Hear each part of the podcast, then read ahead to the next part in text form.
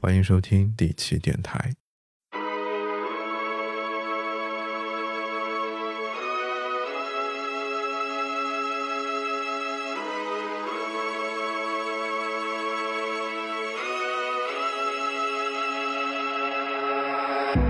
I don't usually go out this late at night to the place where the animals go. Hello，听众朋友们，大家好，欢迎收听本期节目，我是一石。我是小修，我是海蛇，我是熊猫，嗯，我们今天来到了三望湖公园啊，就是对。一个闹中取静的地方。对，其实它不叫叫三望湖咖啡，啊，对，哦。这个公园叫柳荫公园。对对对，哦哦哦，我就哦 没关系，可以给他因为我一看到这三望湖，啊我就想到了《仙剑奇侠传》那个徐长卿和紫萱最后分手的那个忘情水，也叫这个叫忘情水？忘情水还是忘湖水，反正啊，两人喝了就忘记对方了，但后面都用内功把水逼出来了。我我是第一反应就是想到这个东西了，拓展了一下。嗯，嗯，然后我们今天应该春暖花开嘛，要聊一聊一些春天相关的。感觉大家可以跟着我台来探店，探就录公园，对，录了那么多期，嗯探了好多公园，探了好多店，感觉有些确实挺不错的。。那这期是不是可以跟店家聊一聊免单呀？嗯，等咱什么时候三万粉吧？对，然后呃，今天也是昨天的时候，北京还下着特别大的雪，嗯，但现在已经三月下旬了。我们当时还奇怪说，呃，三月下旬还能下这么大的雪，就很令人震惊嘛。对，必有冤情。嗯，窦娥，今天就是应了那四个字“乍暖还寒 哎对，我路上也想到这个成语了。”，对，就是就完全应了那个，就是稍微有点暖，但是昨天那个冷的寒气还没有完全消退掉。对对对，我们现在坐在这个咖啡馆的一个露台上，嗯，然后偶尔有小风吹过的时候，还有点风也不小，对，而而且挺冷的。而且我感觉咱们回头率还挺高的。没见过搞这个的。不是，旁边有个亭子，大爷们正在聊俄乌局势。对，你看，你看一下这么多，就是什么大爷呀、小孩儿啊，就他们可能以为咱们是什么专业主持人，设备看着挺专业，也很专业了，也很专业了。嗯，然后呢，今天就因为是这个春暖花开嘛，有一句俗语说得好，“三月不减肥，四月徒伤悲”，所以咱们今天就来跟大家聊一聊这个减肥话题。哎，而且我们在座的四位加一起也是有非常深厚的这个 减减体肥经验重的是吗？我以为对是非常深厚的体重的。呃，加一起好几百斤呢。对，好多组合叫什么半东半吨兄弟啊，什么半吨先生，他们就是加一起啊，弄的吧？那咱那咱们离半吨还是挺挺远的，挺远的。嗯然后我就先来跟大家来一个简单的科普吧，就是虽然我首先觉得这个呃肥不肥其实还是比较看你个人的这么一个想法，但嗯，于咱们这个标准来说，其实咱们这个国人也是有着一套自己的标准的，比较常见的就是这个 BMI，嗯也叫这个身体指数。呃，它的计算方法呢，就是呃把你这个以公斤为单位的体重除以两遍以米为单位的身高，哎，然后就能算出来一个、嗯我我们刚才算了一下，对对对。我们可以互相报一下。对。我是二十二，对，你呢？我我最后再报吧。嗯，呃，我是二十六，海蛇老师二十六，我我是二十，小学老师二十，我我 BMI 最高啊，我是这个二十八。根据咱们这个中国人的标准啊，其实 BMI 在十八点五以下算是消瘦，销售营养不良了。对在十八点五到二十四之间是标准。嗯，那那我还标准我算标准。这个嗯男生和女生应该不一样吧？我感呃应该觉也是应，该一样吧？呃，其实是一样的，在一样的 BMI 标准当中是一样的。是吗？对，哦，然后二十四到二十八为超重，就是海蛇老师就属于超重。哦是。哎呦喂，然后二十八以上呢就为肥胖，就是在这个标准下，我就属于肥肥胖。但是这个为什么第一个科普嗯。BMI，、就是因为 BMI 它的呃局限性比较强，因为肥胖其实是非常复杂的一个、对，嗯一个身体指数，嗯就是它不能衡量这个这个身体过于极端的人，以及它不能嗯。衡量运动员。对，所以我得给自己找个场子，因为我这个健身特别特别多。对，也算我觉得这个也算是运动员了。偏差很大很大，就是我跟熊猫老师就是正好两个极端，我是嗯肌肉含量极低，看着嗯，不怎么运动的，他的 BMI 是非常标准的。对对对，就是我看着小邱老师甚至都有点消瘦了，消瘦的趋势。对你这个你不用数字不用生捧，你这数字一报出来，我就觉得你瘦了一大圈。没有没有就我看着挺胖的，因为我真的肌肉含量极低，就我体重就是这个应该跟肌肉含量没关系吧？我觉得有关系，呃，有关系，就是嗯。其实你要是比较极端，就是你算施瓦辛格的 BMI，、嗯。它也会可能甚至都三十多，对，啊但是你肯定不能说他是一个胖子。你想这个分子是你的体因为重嘛他？身高不会变，但是增增重增肌那大肌嗯。肉，就对对同样同样的体重下面，就是你肌肉含量高，你就会看着瘦很多。但我就是我体重极低的时候，我看着嗯。也挺胖，就因为我肥肉极多。哎，但是健身房好像教练第一时间都会让你去测这个 BMI 是吧？对嗯对对，就，是还还有体脂，就是吓唬你一下，你得请教练了。就是怎么说呢？就这个指数，它虽然有很多不适用的地方，但嗯总体来说还是一个比较普适的一个指数，啊对于大多数人来说都还可以用一用。所以呢，就是通用性比较强。对对，通用性比较强。但因为有了我刚刚说的这些不适合的情况，所以呢，后来就是人们又出现了另外一个指数，叫腰臀比。哦，腰臀比对对对，然后腰臀比呢，也啊也最容易能反映出来你是不是这个中心性的肥胖，因为就是大家的身材的这种。梨形、苹果型那那要是卡戴珊那种呢？嗯那 那刺激啊！我觉得卡戴珊家族的他们其实也不能算胖，他们是吗？风雨嘛，对但是我腰臀比可能不是那么全面的衡量，就是衡量你腰和巴西巴西那边对腰臀比的要求特别高，他们每个妈妈好像都会给女儿准备一笔整臀的基金，哦龙龙臀，因为就是不是腹部吸脂，而是龙臀 去提升那个就拉拉美那边好像是以这个臀部肥大为美，哦，代表有这个竞争力。对嗯审美的差异。然后为什么是有一个腰臀比的指数啊？一时轻轻一乐，没有差异。呃对。然后说到这儿，你上次好像分享那个，你你朋友是给他啊女儿准备了一笔整容费是吗？哦，那是啊，整整你们以容基金。为上次分享就顿时心虚了。嗯，就这个就是我朋友他刚生完小孩，然后啊，他他想给他女儿未来整准备一笔整容基金。嗯，对他觉得他孩子长得有点 不符合他的心意，当然也是也是半半开玩笑。思想挺前卫的。嗯，嗯对啊，我我觉得他比较开放，嗯你要好好学习一下。我看你压力太大了。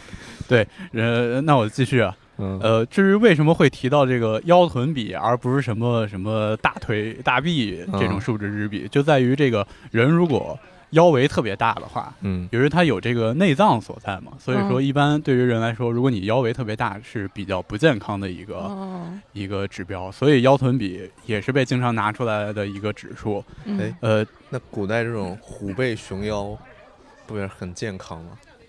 嗯，我总感觉熊腰指的不是单纯的腰。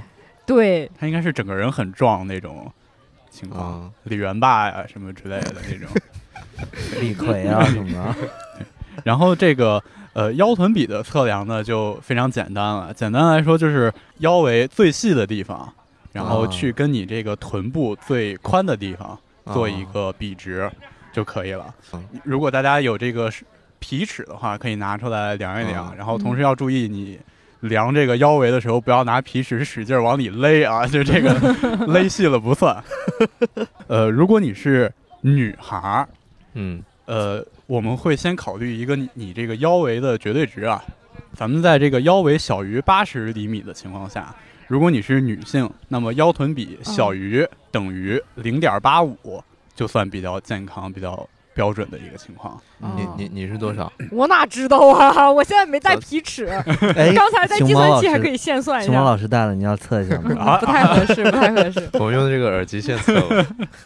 对 对对，这不不现场处刑了。我这耳机正好一米，然后测一下。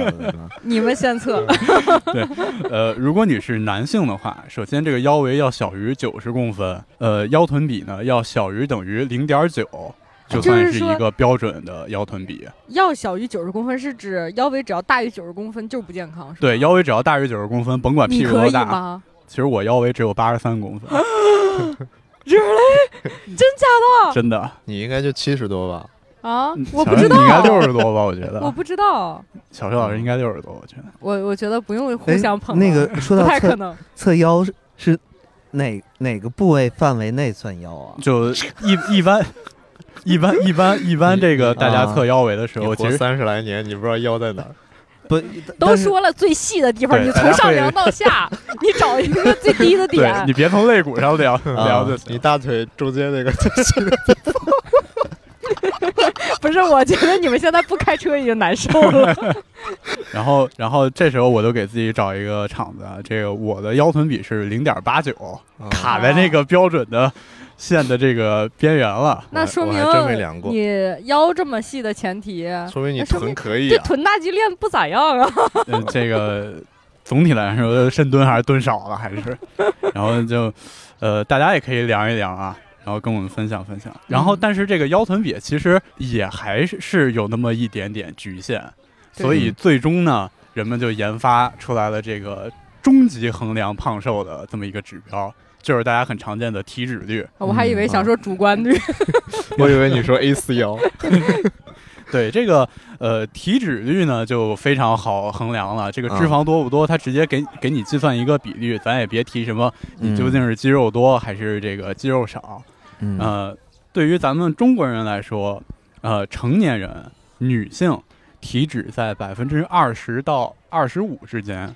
我现在立刻找我一一个多月前的，呃不是一个多月，两三个月前的那个健身的时候的的体测报告，你继续聊。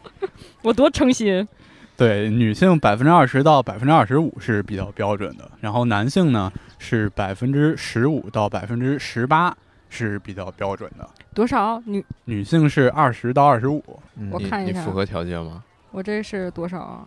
体脂率它是二十八点二，我刚才说的时候不谦虚。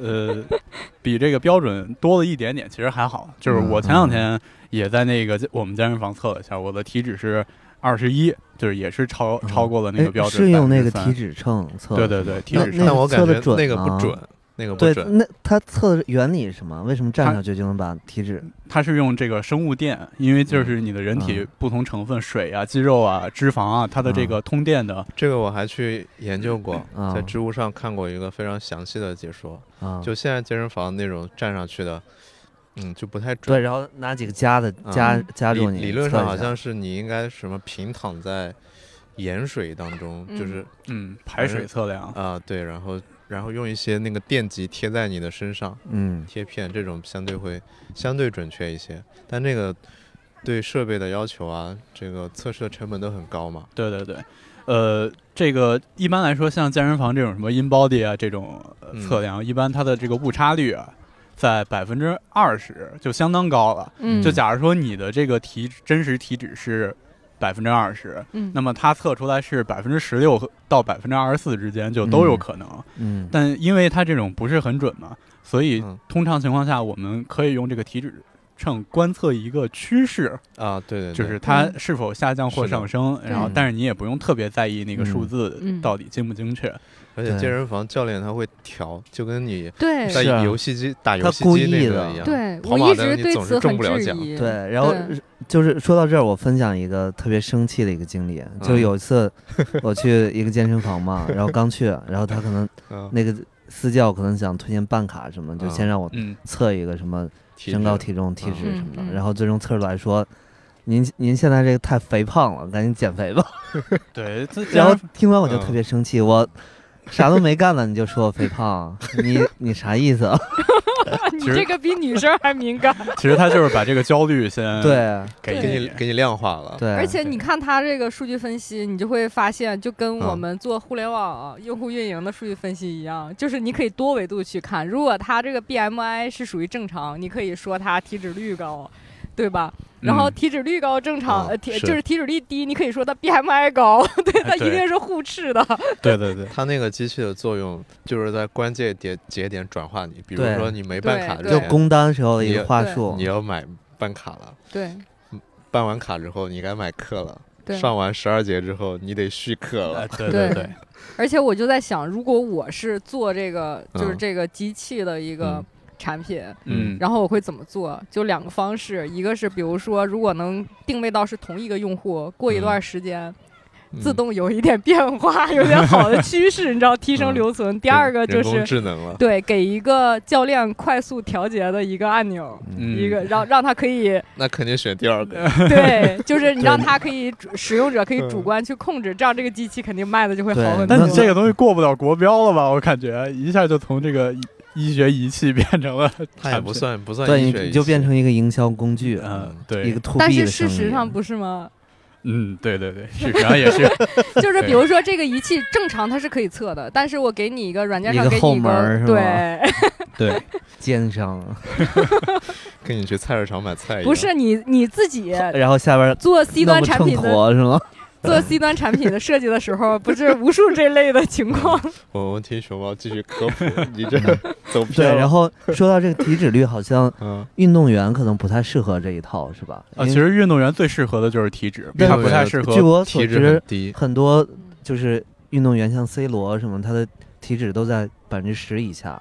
啊，很低啊。对我觉得是很正常我以前还看过有文章说 C 罗体脂常年百分之三、百分之三以下，我看百百分之七吧，百分之七好像是。百分之三的木乃伊了。对，我觉得百分之三比较扯淡，就是呃，嗯提到这个啊就可以顺顺带跟大家科普一下，就像这个呃，很多人都追求瘦嘛，就是在嗯咱们现在这个审美下，很多人特别追求瘦。竹竿儿，牙签儿，然后就像海瑞老师刚刚提到这个 C 罗，咱也不管是十还是七、嗯。但他肯定不是三，是为什么？就是因为呃，人他为了保持健康，嗯，首先他是需要有一个基础体脂率。嗯，对于一个普通人，或者哪怕说像像一石和我这种经常健身的人来说，你的体脂最好不要低于百分之十，这是男性啊，嗯，因为你如果这个低于百分之十，这样你的内脏脂肪也也会失去这个脂肪的保护，然后你的关节什么的也是、嗯。也会失去脂肪的保护，然后这个人如果是呃身体里的脂肪含量过低的话，对你的心情什么也有很大的影响。嗯。对，就是该吃肥肉还得吃。对对对，嗯。咱们是要有一个基础的这个体脂率，而同时对于女性来说，嗯。保持一个呃基础的体脂率就更加重要了。女性一般来说是需要你至少要有十五的体脂，对，确实是很多减过肥的啊女生都知道，就性欲是降了是吗？反正经常会姨妈来的，就是 对对对对。然后所以这个就是呃，大家在追求过瘦的同时，一定要嗯注意啊，就是不要太过分的这个瘦。然后同时呢，我也给大家再推荐两种这个呃 还以为你要卖药了。非非，再给大家推荐两种非常高级的这个体脂率测定方式啊。咱们刚刚不是说这个健身房的不是不是特别准吗？嗯，嗯，一种是这个，呃，医院有一种叫双能量 X 光吸收法。你我的 你今天是来卖仪器的？对呀，我感觉也是。对，一般来说啊是不是受你老板的委托，没有没有没有收你老板的钱？请分我一点。这这个就是，如果你首先是如果你啊，特别有财力，啊那么有些医院是可以给你做这样的。这个是很贵是吗？对，而且像北京也得有嗯非常大的医院才能给做一种 X 光，可以很准。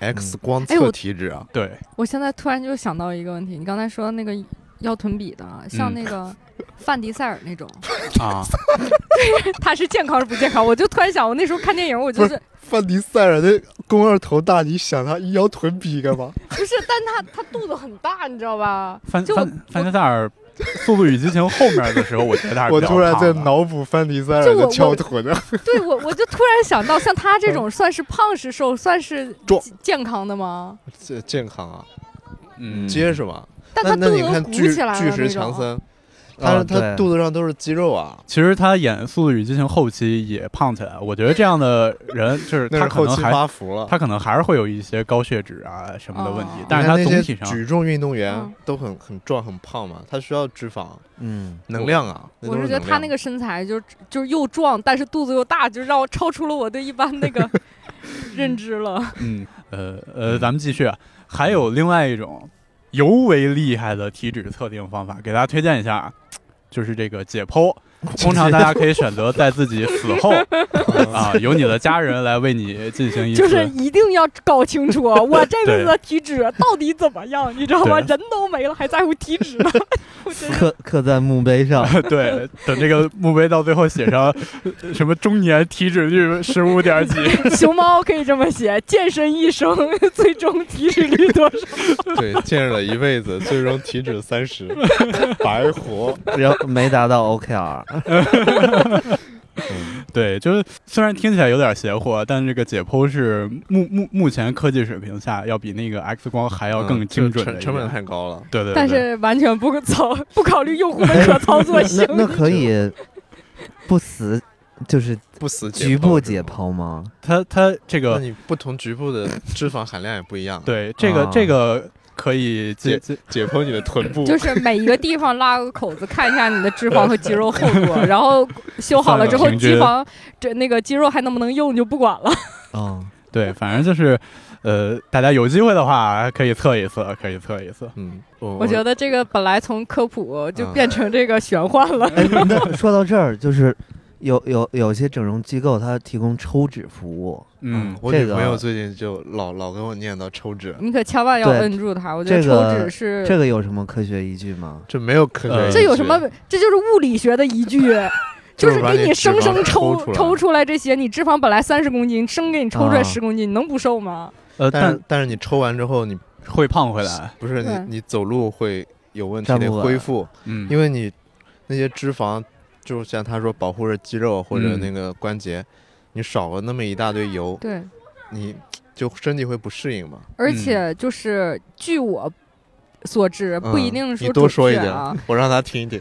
就是抽脂是嗯，整容手术里面死亡率最高的，对，哦极为危险。真的。呃，抽脂手术是非常危险，在你哪个部位抽啊？你想抽哪个部位都可以然后填到胸上这种。对，这种就是属于人为干预你的人体平衡，很有可能就哎，那我我可以接着小周老师这个说啊，呃，人其实人体的平衡是相当难被干预的，嗯，就是人体是一个极为稳定的系统。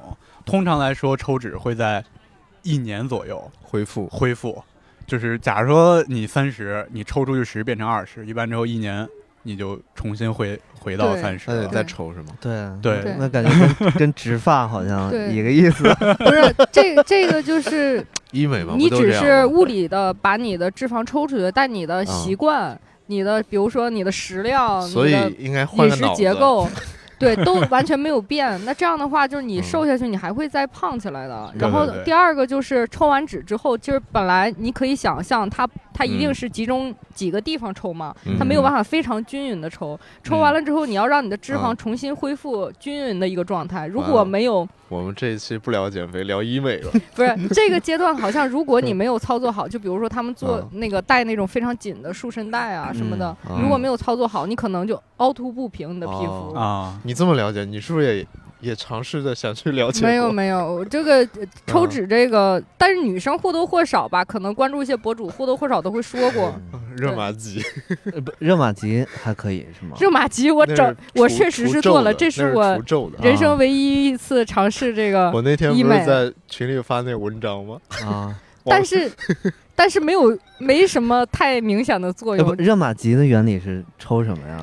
热玛吉的原理就是烤肉，就简就把你单来说皱纹给烤平了，就是你正常的肉，比如说它的体积啊，嗯就是一呃十立方厘米，嗯，然后你烤完之后它就会缩，啊啊，就是这么简单一个一个道理，但缩了不是会有皱纹吗？不一定。烤肉不缩起来不都皱起来了吗？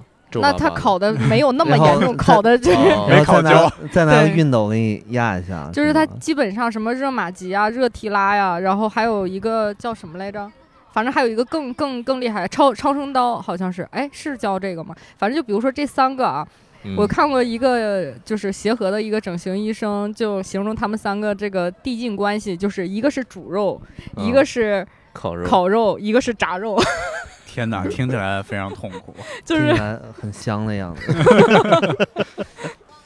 对，说到这儿，我想起了到效果。前司之前不是搞了一个嗯创新项目嘛，天天嗯宣传这个，说什么员工做这个对对对有优惠，然然后后小邱老师就是 没有没有。做的是吗？不是不是，这个就是有一阵儿吧，就突然间觉得自己好像法令纹有点深，然后就就想去做一下。做完了之后，我问了身边所有人都没看出来我做，就我自己隐约觉得好像嗯，浅了点儿，然后就觉得是主观的自己的妄想。嗯钱都花了，那肯定是浅了点儿。对，但那个我前司那个医美项目也挺逗的，就是我们部门 leader 是把我们拉到一个群里，找了他们一个所谓的专家过来嗯跟我们一 v 一的咨询，还说自己人放心问，医都是师老师也真话。在那你知道群里是吗？应该找女生吧？对，找的是嗯女生，而且我觉得非常有针对性，就找的是大概二十八到三十五之间不是的这样的女性。人用户画像都很明确的，有对钱，然后也有这种危机感，嗯闲着闲着没事儿干，捯饬捯饬。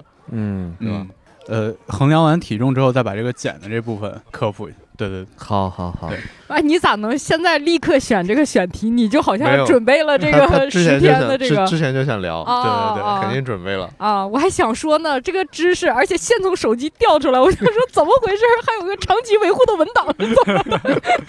嗯，对所以听众朋友们听到我们的节目都是看似不经意，对其实其背后实是准备了很多，对设计好们很长时间的心血。对对对，希望大家这个小宇宙以后的除了留言，点一下那个点赞啊，对，给大家推。小邱还为这一期节目去做了热玛吉，提供嗯素材。三年前，在没有这个播客的时候，就为了这个做准备想到了，没有三年前，两年前，开玩笑。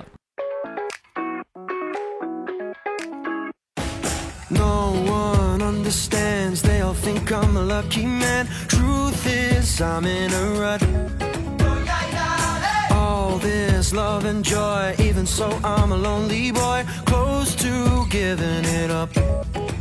Cause baby, life 刚给大家科普了一下这个衡量自己胖瘦啊，接下来就来到比较关键的这个嗯减的步骤。一般情况下，假如说你瘦五斤，嗯，是不可能五斤都是肥肉的，嗯，肯定是这个也有可能都是水。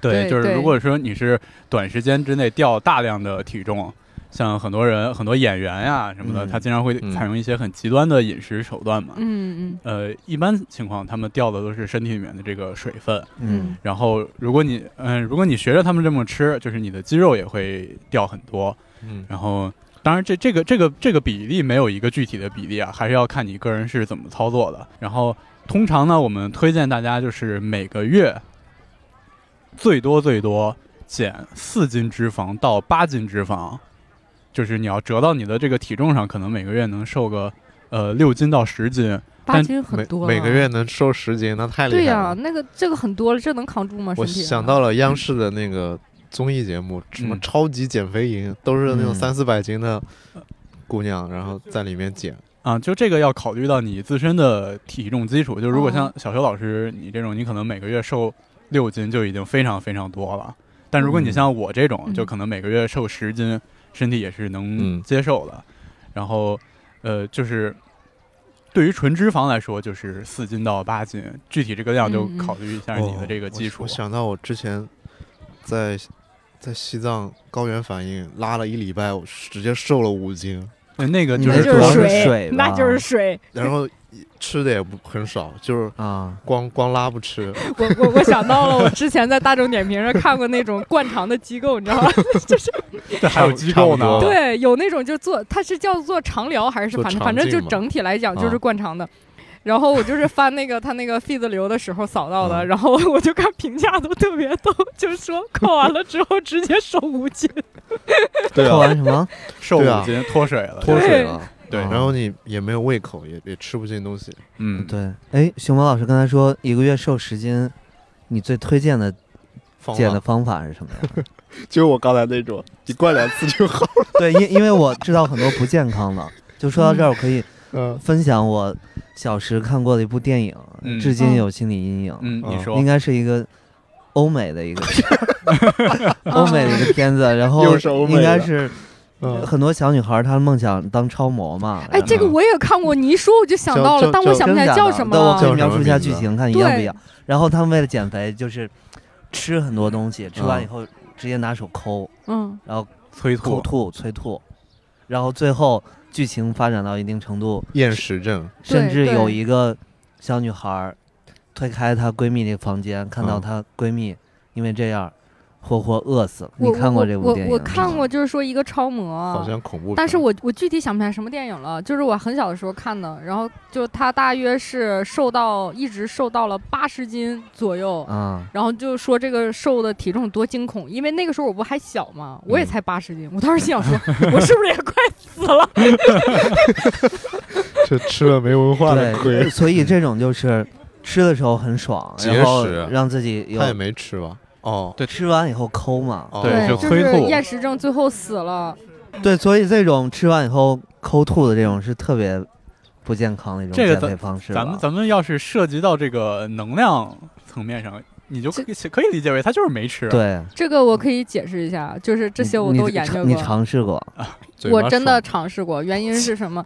就是我之前不是说过我减过肥吗？嗯，我减肥的那个时候的方式大约就是饿三天，这三天基本上不吃东西啊，就是嗯早上大概吃鸡蛋清，然后嗯，呃中午吃水煮菜，然后晚上吃个苹果，嗯就是这种方式。然纯纯碳水和蛋白质，然后饿三天之后吃一顿，嗯但是那时候瘦的就很快，然后再加上啊，呃我大概一周七天去游泳游五次，嗯，哇，你还有这种时时时光吗？对对，就是那时候我是属于我要定一个目标，就我要想快速完成它，我会就是用尽所有方法，就同时用好多方法一块儿去做这个。那时候为什么会有这种目标？这个一会儿可以聊一下，就是你们有想想减肥的 moment，大家可以分享一下。然后我我当时就是就这么受了这么多苦啊，嗯，然后偶尔你会忍不住嘛，然后你吃的那一顿会吃的极多极多。反弹，对对对，然后一个是你自己不舒服，一个是你一想到就是说我前两天受的这个苦都白白费了费了，嗯我就啊有点接受不了。我在那儿躺睡觉我都觉得难过，嗯然后我就起来就把这个东西给再抠抠吐出来对。啊，然后这么做两三回吧，然后后面我也是觉得这样肯定是不健康，就本身我那个减肥整个计划就不健康，啊，嗯然后我大概也就搜了一下一些负面的嗯作用，就是说这种抠 吐最严重的会就是灼烧你的食道，很容易引起对你食道会可能容易有癌变的风险。对，对，摆烂吧，然后我一我看到这个之后，我后面就就是算就算难过，我也忍住了，就是不能忍住不抠了，对对 对，还是忍住不吃了。忍住不抠吃。吃这个真的是，你想饿三天吃一顿。嗯我我我那个时候就变变态到什么程度啊？这吃这一顿，我就玩这个文字游戏。我这一顿其实吃的是三顿，嗯我先去吃火锅，再去吃锅包肉，再去吃什么砂锅之类的。我这一顿我恨不得吃连吃好几个饭店。合在一对，就就骗自己说这是一顿。漫长的一顿。欺骗餐，对健身里面有这种欺骗餐，对，这个这个说到饮食模式，我感觉大家可能多少有有有有所耳闻，就是有一种饮食叫生酮饮食，嗯我觉，得应该很多人可能都尝试过，生酮啥啥意思？就前两年特别红，对对是吧？小学老师研究过吗？呃，我知道，就是大概就我发现他是啥都试过，摄，我没试过，但我知嗯道这个事情。嗯，嗯，就是大概是高脂肪的摄入，摄入高脂肪。啊，你可以摄入高脂肪、高蛋白，但是要几乎或者是很少的摄入低碳碳水？对，然哎后是不是哎就是你这么说，我我试过，嗯。我去年试过，明明是你什么上两都试过，年试过，啊，就是增对之前好像特别的时候火，有一阵儿。增肌的时候，就你可以多吃对，脂肪和蛋白。当时我一个同事就推荐我们说，就是只吃肥肉，啊，然后不吃别的，那就高脂肪，没有是高蛋白，是是这意思是吧？呃，那不它是。它主要是要杜绝碳水，啊，就这个先完全要严控糖的摄入。然后嗯这种饮食法呢，就呃，对于结果来说，首先它确实可以快速的减重，对嗯。断碳了之后，人瘦的体重掉就不吃主食啥的呗。呃，主食、水果、碳水。水果也不能吃对啊，土豆什么的全都不行。那水果是里边糖分是吗？对对对，这，些这个可以跟听众朋友们简单科普一下，什么是碳水、蛋白质，以及 你看他就不知道，对碳水我知道了啊，可以科普一下比如说米饭啊、啊。燕麦啊这些，其实都算碳水化合物，包括蔬菜里面都有对对对那些嗯，碳水化合物嘛。嗯对对对，米饭是碳水化合物含量比较高的，嗯，正常的米饭、馒头，包括呃玉米、红薯、土豆，这些都嗯算对。碳水。然后有的有的听听友可能会觉得脂肪是不好的，但是脂肪也有好的脂肪和不好的脂肪，对吧？对，比如说那个饱和脂肪对酸，反式脂肪那种就不好，对对对，像坚果那种就是有益的脂肪脂肪。对对对我我每天早饭都会吃一点坚果。每日坚果可以带，此处可以带货啊。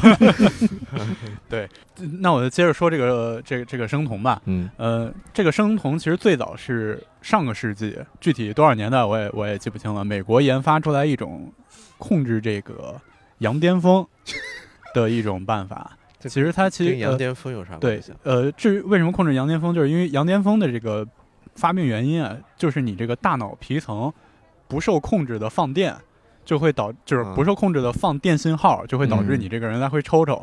嗯然后他们就研究出来这种生酮饮食。然后生酮呢，由于你断碳之后，嗯对于人体的大脑来说，葡萄糖是唯一的供能物质，哦然后蛋白质和脂肪是不能供能的，所以你相当于你大脑就没有能量了。嗯然后你就你大脑大脑一蔫它就不能。三个、四个，没 我就想说当明星的感觉有点体验一下。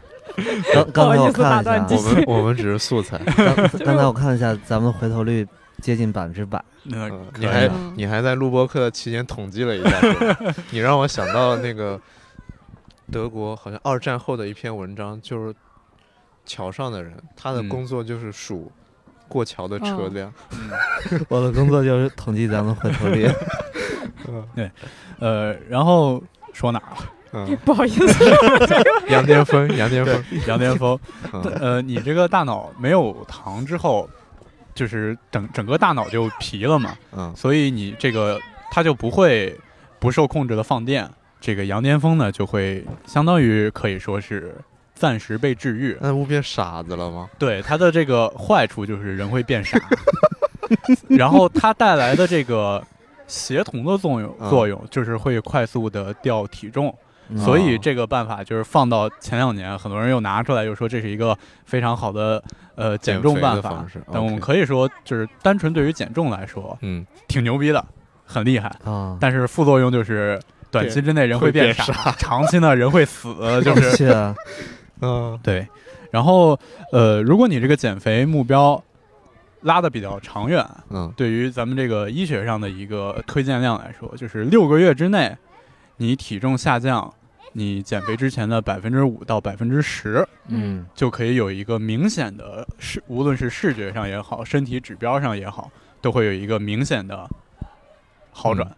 然后就是你控制在这个范围之内，你的身体也不会有太多的压力。然后，减百分之五到百分之十。对对对，就是哎，嗯，还有一个就是减肥和体重的变化其实没关系，不一定是说你体重数字变小了，你代表减肥变成功了，对吧？对对对，对其实就是比如说可以用脂脂脂肪少了，嗯你肌肉含量变多了，你整个人的视觉曲线是会瘦很多的。对对对嗯对。但是你不要觉得就自己好像没没有效果，对吧？嗯，聊到聊到这儿，就是关于这个减肥以及以及衡量你这个是否胖瘦，咱们所有的科普就呃基本上就给大家说完了。嗯对，然后接下来可以给大家分享一下，就是呃，因为我也是有过相当丰富的减肥经历，可以给大家聊聊啊，具体是从什么时候突然想要减肥。嗯这时间啊，就要拨回中考那一年了。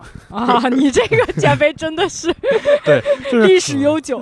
对，就是呃，我首首先就是我我个头确实挺高的，我嗯初三那年就已经一米八多了。啊然后，但是那个时候呢，体重并没嗯有特别的高啊，啊虽然也不瘦吧，就是一百一百六十斤。那时候就有身材容貌焦虑了。嗯，我我当我当时在班里长期坐最后一排是吧？对对对，然后呃做操的时候长期站最后一个这种，对，然后当时就是呃一米八多，一百六十斤，其实你搁现在来看也不算很胖，但是嗯当时就临近中考了嘛，然后嗯当时我那个学校就离家其实不算远，蹬自行车的话五六分钟吧，然后那天我就跟我妈说，我说这马上考试了，我觉得学校的这个饭菜啊不太行，就你看我这复习中考多么刻苦。能不能啊？我每天午休的时候回家回，家吃饭。对，然后让我妈给我做饭。我妈说：“这个，那你好好学习吧，这个家里这个后勤我给你解决。然后，但是由于这个每天都得做，大家也知道，这个每天考虑吃什么呀，是特别烦人。然后我妈呢，当时就研发出来了三种菜式。第一是咖喱鸡，哇，第二是她会用那个豇豆和培根啊，炒一炒，炒出一碗特别下饭的这样的一个，你叫它浇头也好，叫菜也好。盖饭是吗？对，，第三种呢就是这个台湾卤肉饭，我去，简单来说都属于这种全都是中华菜系之外的。你这个你这个政治不正确，把这段剪掉。那总体来说呢，印度菜、西餐、台湾菜，我就说政治不正确，你还解你还强调一下。但都是按中国特色做的。对，呃，对于我妈来说呢，反正就是做做一趟就都能吃两天。啊，对，然后这样的话，而且他也很省事儿，这个卤肉饭什么的，就是我妈做熟悉了之后，每天对于她这个想着怎么做饭这个事儿就就没有什么压力。嗯但是呢，就我妈是一个厨艺非常优秀的人，啊，然后呢，我每天就是一下课就从学校往外冲，然后蹬着自行车五分钟站起来蹬蹬到家，然后满头大汗，特别饿，然后到家就吃上，啊吃完之后可能什么十分钟就吃完，啊。酒足饭饱，再闷上一觉，啊，然后呢就不到一年八个月吧，有一天一上，有一天一上秤。还不是一上秤，就是有一个跟我关系比较好的同学啊，他突然说：“ 哎，他说这个啊。就我们俩都忍不住，实在是忍不住，因为刚才这个 确实这一幕非常的搞笑，就有一个小朋友到我们这儿，就一副看着我，嗯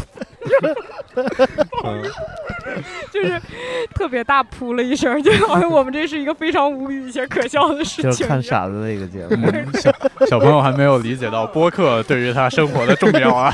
对，长大了之后嗯他可能知道我们在干嘛。们拿一个小宇宙的二维码给他扫一下。对，扫一下，扫一下，关注一下，说不定嗯，嗯。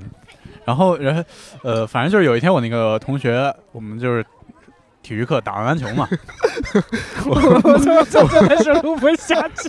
我们现在像一一座猴山，没事儿，这才是是考验我们的时候。嗯就是我们面前这座假山上面，大概坐了五六个小朋友，然后全程就当做听众一样，我我有种拿一个谐星聊天会的感觉。对对对，拿一对个二二维码，这是为我们打基础的。以后我们要站在成千上万的舞台上 表演。哎，咱以后每次都在这儿吧，然后咱们打一个小宇宙和公众号的那个二维码，然后每次都粘在这对，儿。弄弄一个海报。我觉得你知道，你知道你这个话让我想到了什么吗？就天天龙八部，就最后慕容复自己成皇帝，你知道吗？然后一堆小朋友跟他喊万岁，然后我就想到那斗转星移，咱们离风也不远了。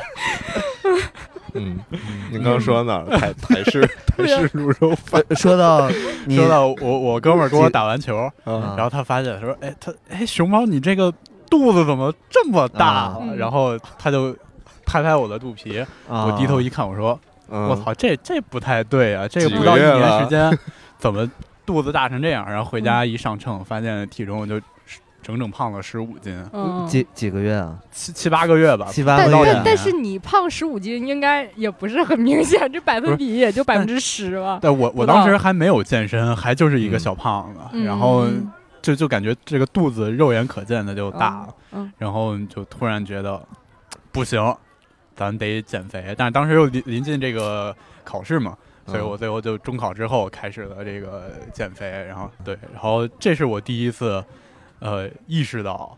自己嗯好像也需要减肥，当时就是最终那个体体重身高就是落在我当时一米八三，然后啊呃体重是差不多一百七十五斤，啊，然后发现不算胖。得得减肥，但其实那个指数还是可以的，是吗？不算没没没有算过那个，没有，我好奇的是，你想减肥是觉得自己不健康，还是觉得自己不帅了，勾搭不到妹子了？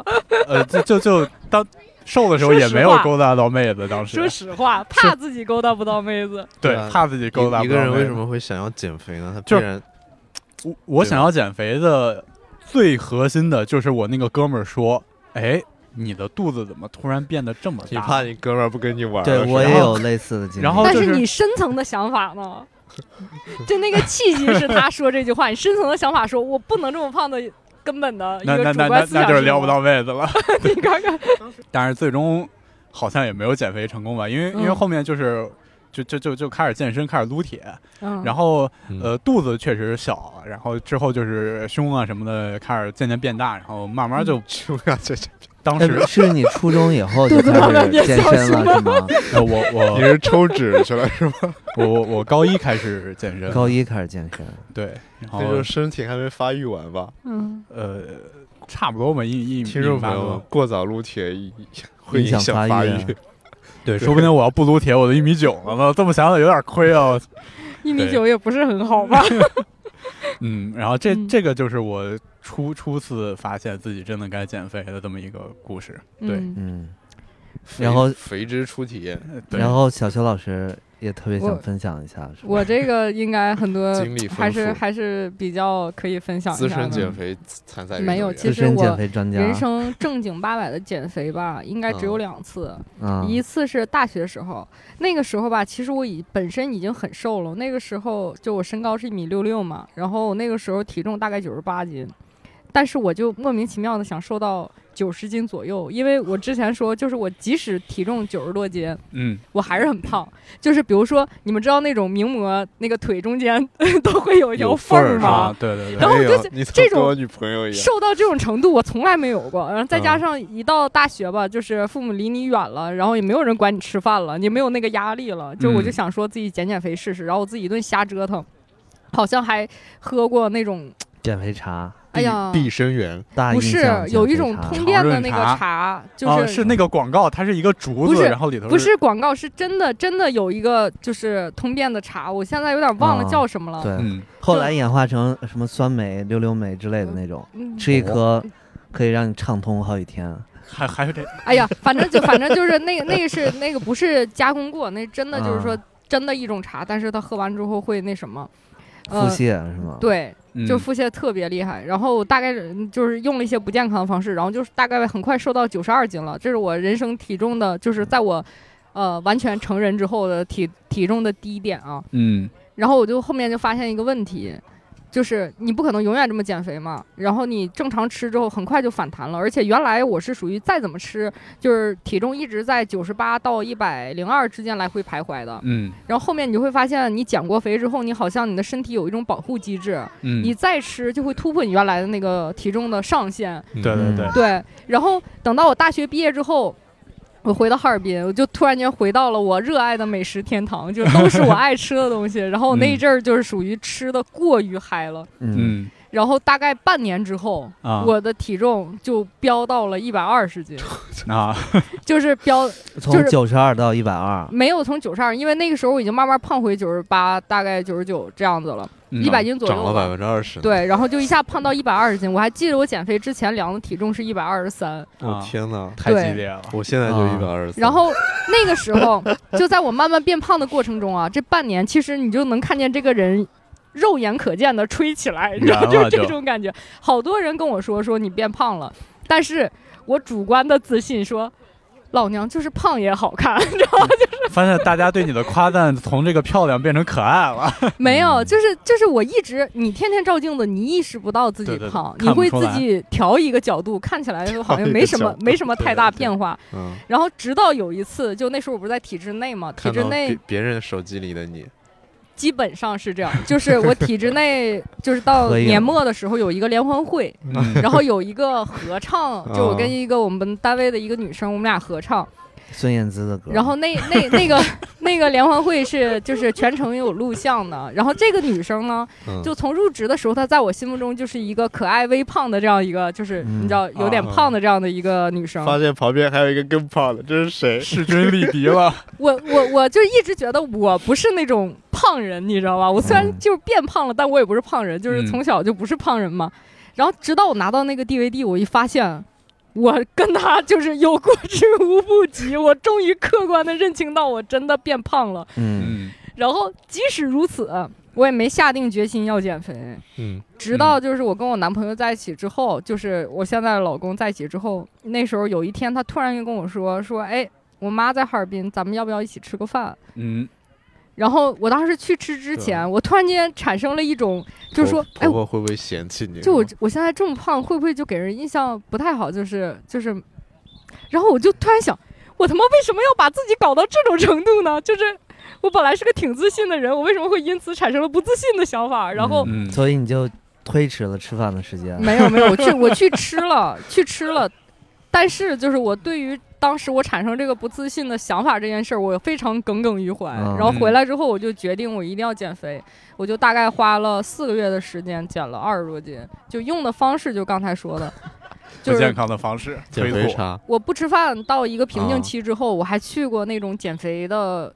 那叫什么工作室？会啊嗯然后去干了一个多有意思的事情，就是它有一个类似太空舱一样的东西，啊，然后你进去之后，它就是非常的高温，是吗？不是高温，就像桑拿一样的蒸你。能把你的把水蒸出来。水分对对然后就是你你出来的时候是你全身全部湿透，就类似这种。然后你你去上秤就是当下瘦两斤，那肯半小时是吗？那肯定是啊。但是它确实是有点作用，你就会感觉好像就帮我度过了那个瓶颈期，就是它可能有促进代谢的作用，我不知道有没有这方面。然后还干了一个什么事儿，他拿那种非常那时候流行嗯，非常那种经络刷，就是上面全部都是那种密密麻麻、非常多的那种密密麻麻的小梳子一样的东西，嗯然后给你刮痧是吗？对他使劲的梳我的这个脂肪，我就嗯感觉梳完了之后，那个腿直接由紫变黑，啊，那就是感觉把你的毛细血管全部都破了梳筋膜刀的感对觉。啊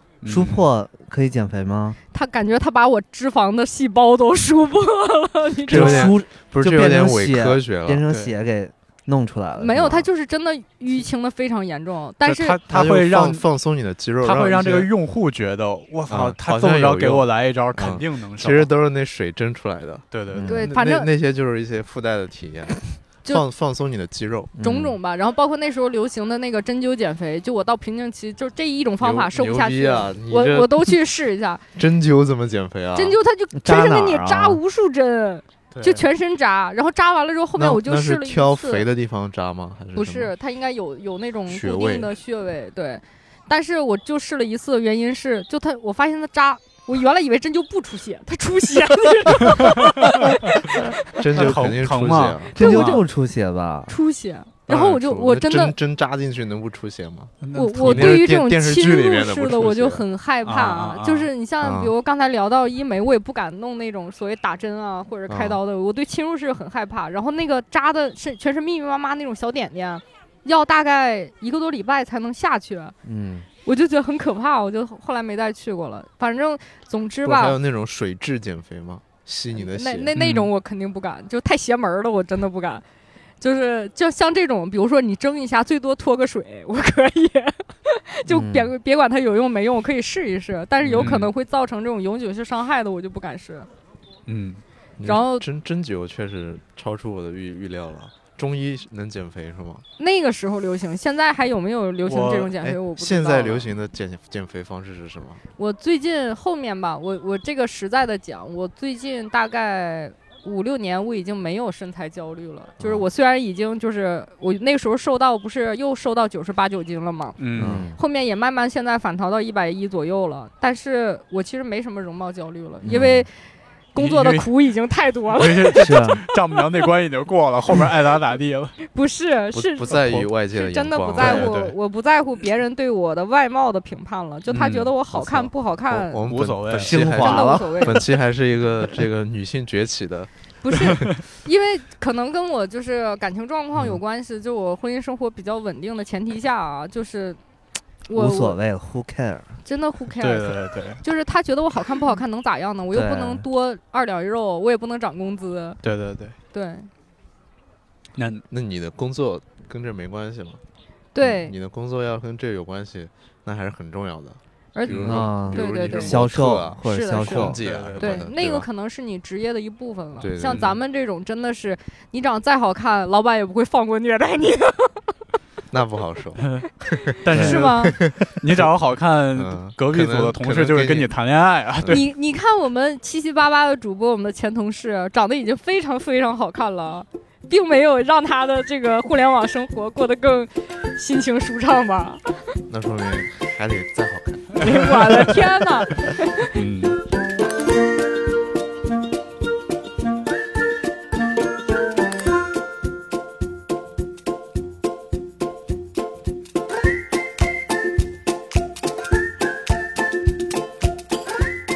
海蛇老师有没有把你的这个虚假的减肥经历说一说？呃我我可能没有两位这么专业啊，就是嗯第一次什么时候想减肥呢？其实跟熊猫老师有点像，因为我我先说一下背景啊，就是我嗯从小是一个偏消瘦的一个人，嗯，你是个真的销售？什么叫偏销售一个人？这句话买房吗怎么理解？对，就是嗯，可能我跟大家记忆中的海蛇老师应该是一样的。对，啊就是我从白白的、文文。大学或者是本科之前，我身，我身高没有变，身高哦一七五到一七六啊之间。嗯，嗯，啊，是这个销售啊，真的，理解为 sales 那个销售。你一直以为他在卖房呃是吧？对什么叫偏销售的一个人是怎么理解这个意思？我就外销售型人格，对，到现在变内敛型。对我现在还清楚的记得，当时我们大一嗯应该上体育课会称身高体重嘛，嗯我当时身高应该一七五，嗯然后体重应该一百一十八。哇，那真是超瘦，对我当时就是那就是很竹竿型偏瘦的，竹很偏瘦的竿型人一个人。立定跳远三米的那种同学。对，然后所以我根本就没有想过减肥，嗯然后你那你想过增肌吗？也没想过增肌。当时就觉得你就觉得你没什么问题。你是最标准的是吗？对，其实我甚至还有点是，我觉得就是爸妈经常说你太瘦了，你多吃点儿什么的。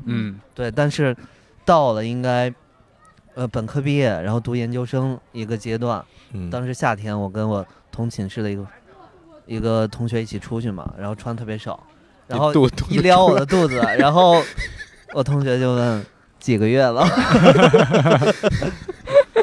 对，所以那那有一刻我觉得，但但其实我当时应该也不是特别重那，一刻你被击嗯碎了是吗？嗯，对，当时应该也就是也是一七五公分，然后嗯，横着长了，一百一百四左右吧。那那其实胖起来不少，胖百分之三十了都。那可能就是集中胖在肚子上，对而且刚胖的时候会这样。对，对对所以那次震撼比较大。你嗯那你是大那你也没有开始然后我就去饮食上学校的不健身房办了一张健身卡 然后没有去。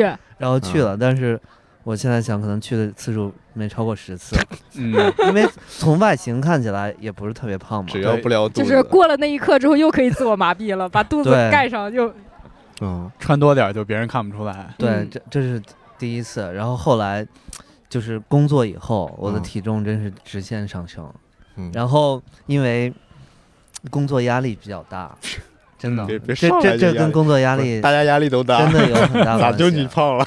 这这个我比较有发言嗯。权，就在我是觉得啊，嗯。就是累身体的时候会发胖，累心的时候会变瘦，嗯，嗯。对，嗯就是对，说明说明你还没被折磨到一定程度。对，就是工作压力特别大，你需要找一个地方来释放，嗯，就为了是冲而冲就。是经常 就是你的领导还没有虐到你吃不下饭，经常有这种情况，就是工作生活已经这么苦了，嗯，自己再不好好吃一顿，生活还有什么意义呢？对对对对对，所以一直处在这种过劳肥的这种状态。所以你现在体重到底多重？过刚才说到你是吃太的 BMI 的时候，我有点惊讶，因为确实是海哲老师在外表百五吗？现在外表看也不是很胖。你现在有一百五吗？我差不多吧，应该。我现在一百六，你有一百六啊？对看不出来。对，所以我近期应该是我有生以来体重的峰值。海蛇现在心想，看不出来吧？那还是在肚子上。还是瘦。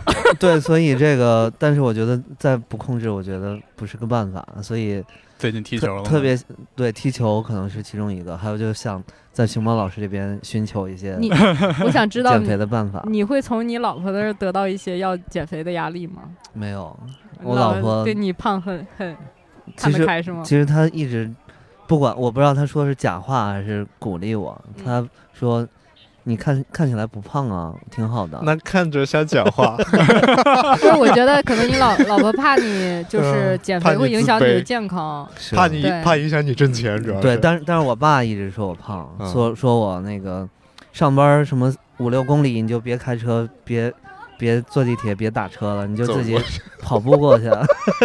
我觉得确实可以不用减肥，但是增增肌还是嗯可以的。对对对对对，稍微运动运动也挺好。对，所以这次参加这个节目也有一个私心，就是期望嗯 熊猫老师能够传授一些减肥的经验。这这就是一个错误的认识，这主要靠行动，嗯对对对，是的它不是跟电视剧里面在你背后输功 发功就，这有点像他的针灸疗法了。嗯但我发现减肥这个事儿，就刚才说到这个 moment，就是嗯。是没有办法通过别人赋予给你的。对还是得自己真的觉得那一对，就你你嗯。自己真的就是突然间就是嗯。不知道为什么，你就对这个目标非常的确 确认，你才能减得下去。我我想起了我我嗯。我我是小时候觉得自己太瘦了，嗯嗯。而且运动也打篮球也老是打不过别人，碰不到球，啊都不传球给我，啊，比较自卑，就想就是要么长高，要么长壮。嗯，所以最后选择了长壮，发现身高控制不，了。长长壮是可以选择的。要么长高，说的好像你可以一样。好多人说 可以啊，那个时候我去去吃一些那种补钙的呀，或者运动啊，嗯嗯嗯哦，现在好像有小孩会注射什么生长激素什么的。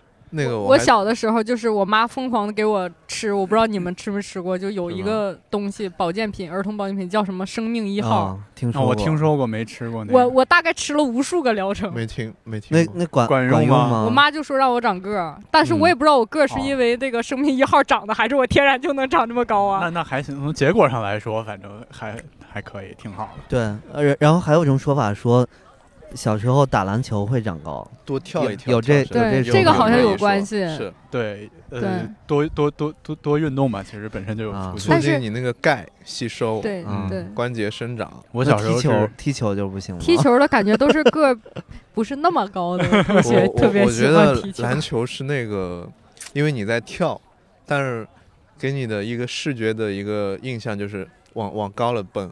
但嗯但我个人啊觉得啊，我我也没有科学依据，肯定是你运动就有效，是啊但是你不要去做那种深蹲，就骨大骼还在发育的时候不要去做大重量举重那种的嗯，但举重运动员确实个都不高，是因为他重心低嘛。那为什么足球运动员个儿也都不高呢？下盘稳吧嗯，，梅梅西。对啊，嗯但是我感觉好多同学就是爱踢足球的，真的个儿后面长得不是很快。因为他没打篮球嘛，因为可能就是他是个幸存者偏差。我觉得是不对是对幸存者偏差是不是足球就是运动量太大了？对，我不懂不懂，跑动距离太高是吗？我也不懂啊，我我 我也不知道。对我也不知道。嗯但是我我海蛇陷入了深思，嗯我到底让不让我儿 子去练足球呢？但但我觉得这个，嗯，我觉得足球还是挺好的，不会动摇我培养我儿子踢球的决心我。也想，如果他那个到一定年岁，然后身高低于平均值，先让他去打篮球，以后再踢。我我我我老婆有这想法，你看，呃但我觉得踢球真的很快乐，很快乐就但是身高高更快乐。谁说的？你问问你问问熊猫。嗯嗯，可能你儿子以后都靠着身高或者是，整容基金了，呃也也不用什么对，然后还有一个说法就是，孩子的身高范围就是通过父母身高，其实是能算出来的，有这说法这这这吗？这应该这个我可以分享一个有有意思的。是吗？就我小的时候，就是你们有录过那种秤吗？他会算你未来的身高哦。有你输入你爸爸的身高，你妈妈的身高，呃完了出一个你未来的身高。嗯我当时出的未来的身高就是一米六五点几，这么准吗？天哪！我不知道准不准，但是最终我确实身高是一米六六。那你测的时候，那个时候你多高？我那时候一米四，可能心理暗示了一下，那这个数字肯定让我觉你满意、啊。得我觉得这也是幸存者偏差，就是测的不准的人就不说了。但是我确实是因为可能是因为控制在一个相对标准健康的范围嗯内，让你觉得还不错。这个嗯基因这个关系确实是最重大的吧，占百分你身高的百分对之九十九对主啊。要是基因嘛。但也有一些，比方说很多打篮球的，嗯，嗯，然后专访他父母都很矮，这种可但能是有那种。你问一下，就发啊现他们叔叔啊、姨啊有一个嗯特高的，就会有这种。我我我爸不啊高，我啊爸只有一米六八，然后我妈还可以，我妈一米六五，然后我家我这一代小孩儿，呃，你是男最高的男男男生里最矮的一米七九，然后只有一个女孩一米七二，你这一代。对我这一代，哎，那所以哎，那是我你妈妈爷爷那一代有高的吗？呃应该是你的叔叔应该是舅就是舅之类的，我我妈妈我觉得就是这一代人比较人高，营养营养好，牛奶喝的多，我觉得熊猫这个身高不是单单营养好能起来的。我 感觉可嗯能是我我姥爷，然后我妈妈那边可能有一些个高的基因。嗯嗯嗯。嗯，一一石老师有没有想过减肥的？我没有，想过，我我刚才说了嘛，啊。增肌，对啊，那个时候就是嗯。要要壮，嗯。然后还看那种，我还记得非常印象很深的，那个时候喜欢看很多一些运动励志的电影，比如说《洛奇》啊，啊。嗯那那音乐一响起，那个史泰龙在那儿，我靠，我就觉精得好神淡爆，对，好励志啊！我想起女生也有那个，就是什么丑是丑女大翻身嘛，就那 Maria 那个那首歌也特别的还看那个激战，我当时我靠，那张家辉那个啊，激励到。我了，张家辉那个身材对，那个激励到我了，然后就，呃，反正一一直激励着我，嗯。然后我就一直去锻炼，保嗯。保持这个习惯啊。对。然后嗯。在上两年的话，就对这个一请了教练嘛，请完教嗯练之后，他教我控制饮食，嗯嗯就特别特别去重视这一块了。嗯，然后有的时候每天会吃很多个鸡蛋，最嗯最高的记录应该一天吃 一天吃一天吃十五个你看他。不承认，他现在终于承认了吧？这个小邱老师有发言权，对呀、我我我是吧他我曝光的他这个习惯，他一直不承认，今天主动坦白了。只吃鸡蛋清是吗？还是鸡蛋黄也吃啊？三四个鸡蛋黄吧，其他都丢掉，但是挺 挺浪费的。浪费的，我看到前司内网有人举报过，说说有人？早餐不是随啊，便拿嘛，然后说有人拿了好几十这这不是医师，个鸡蛋医师早上从来没吃过早餐。对，起不来，都是自己在家里吃。对嗯呃，那那那我再来分享一个我成功减肥的一个经历吧，就是我我大二那会儿吧，就那时候已经有女朋友，所以不嗯存在这个胖起来是是撩不到妹子。嗯，是不是现在这个？但是胖起来可能维呃维持不住这个女朋友的 嗯，关系。呃，当时是因为什么吧？就我当时大学已经是健身非常狂热的一个时期，嗯嗯然后当时学校会选那个体育课嘛，嗯体育课选方向，很多人就选那个呃篮篮球、足球，嗯然后像差一点的，不是差一点，就是呃稍微没有那么热门的，像嗯。网球、羽毛球、排球吧。你选了个健美，，但是我当时选择健美，啊，就是啊真有健美啊，健美对于健美就是百分之九十五的男生，去拉你去健身房，对。跟你玩卧玩卧推，嗯就是学校健身房，就是健美对于百分之九十五，甚至说百分之九十九的男生，他都是篮球什么的选不到，然后到最后别，嗯。因为你抢篮球没抢到，然后在那个时间里别的课也都被选了，他最后就只能选这个。嗯。但是我就是那个主动选选健美的那个同学，然后嗯当时就是，呃，大一，大一到下学期，我们上学期就是老师会教你应该怎么练，然后下学期呢，嗯。老师就会说把今年的这个考试的内容去跟你交代一下。然后我们嗯。当时呢，考试就说，呃，有一项就是卧推，嗯然后这个卧推的分数啊，并不是一个固定的重量，而是要让你的体重乘以一个系数，算一个值。嗯嗯然后当时就是说，如果你卧推这项要拿一百分就要推起体重的百分之九十三。嗯嗯嗯然后很多人就就就算，对于大多数的男生来说，其实确实比较难啊。嗯，但是对于当时的我来说，我就说这卧推是我强项，我必须冲一百。然后呢，呃，老师就是说这边有一个秤，你们可以称一称，然后大概了解一下自己卧推要推多少。嗯呃，你们就对于这个考试有一个了解，然后你们可以这学期努努力，然后准备一下。我当时就上秤，结果发现我已经一百多公斤了。一百一十公斤了，当时的体重。然后我就算我要推百分之九十三，一百公斤，一百公斤嘛，对，要推一百一百零几吧。然后当时就觉得，我靠，好像有点难了。但是你就开始减肥了。是一百公斤，那不是一百嗯斤。但是我当时又又又非常自信嘛，我说我他娘的，我一定要推，但是又觉得好像一百多公斤，要是夸下海口，最后没推起来，在这么多同学面前多么的尴尬，我就想，那嗯那要不然咱减肥吧，还是对。然后我嗯我当时是那一刻真觉得，我说。我不能在我自己一定要选的这个健美课上，结果拿不到一满分儿，嗯，这个太丢人了。因为别的别的同学都是调剂的，只有我是自己选的。然后我们那个，因为我当时练的还可以，我们那体育体育老师对我也很好嘛，就是嗯。我我就减肥，然后我记忆特别深刻，我当时用了呃临放假的那一个月，嗯。加上一整个寒假，嗯。一共是差不多不到八十天，嗯。从一百一十公斤减到九十二公斤，减整整三十五斤。哦，对，然后我当时的饮食就是每天每顿吧是一个半烤红薯。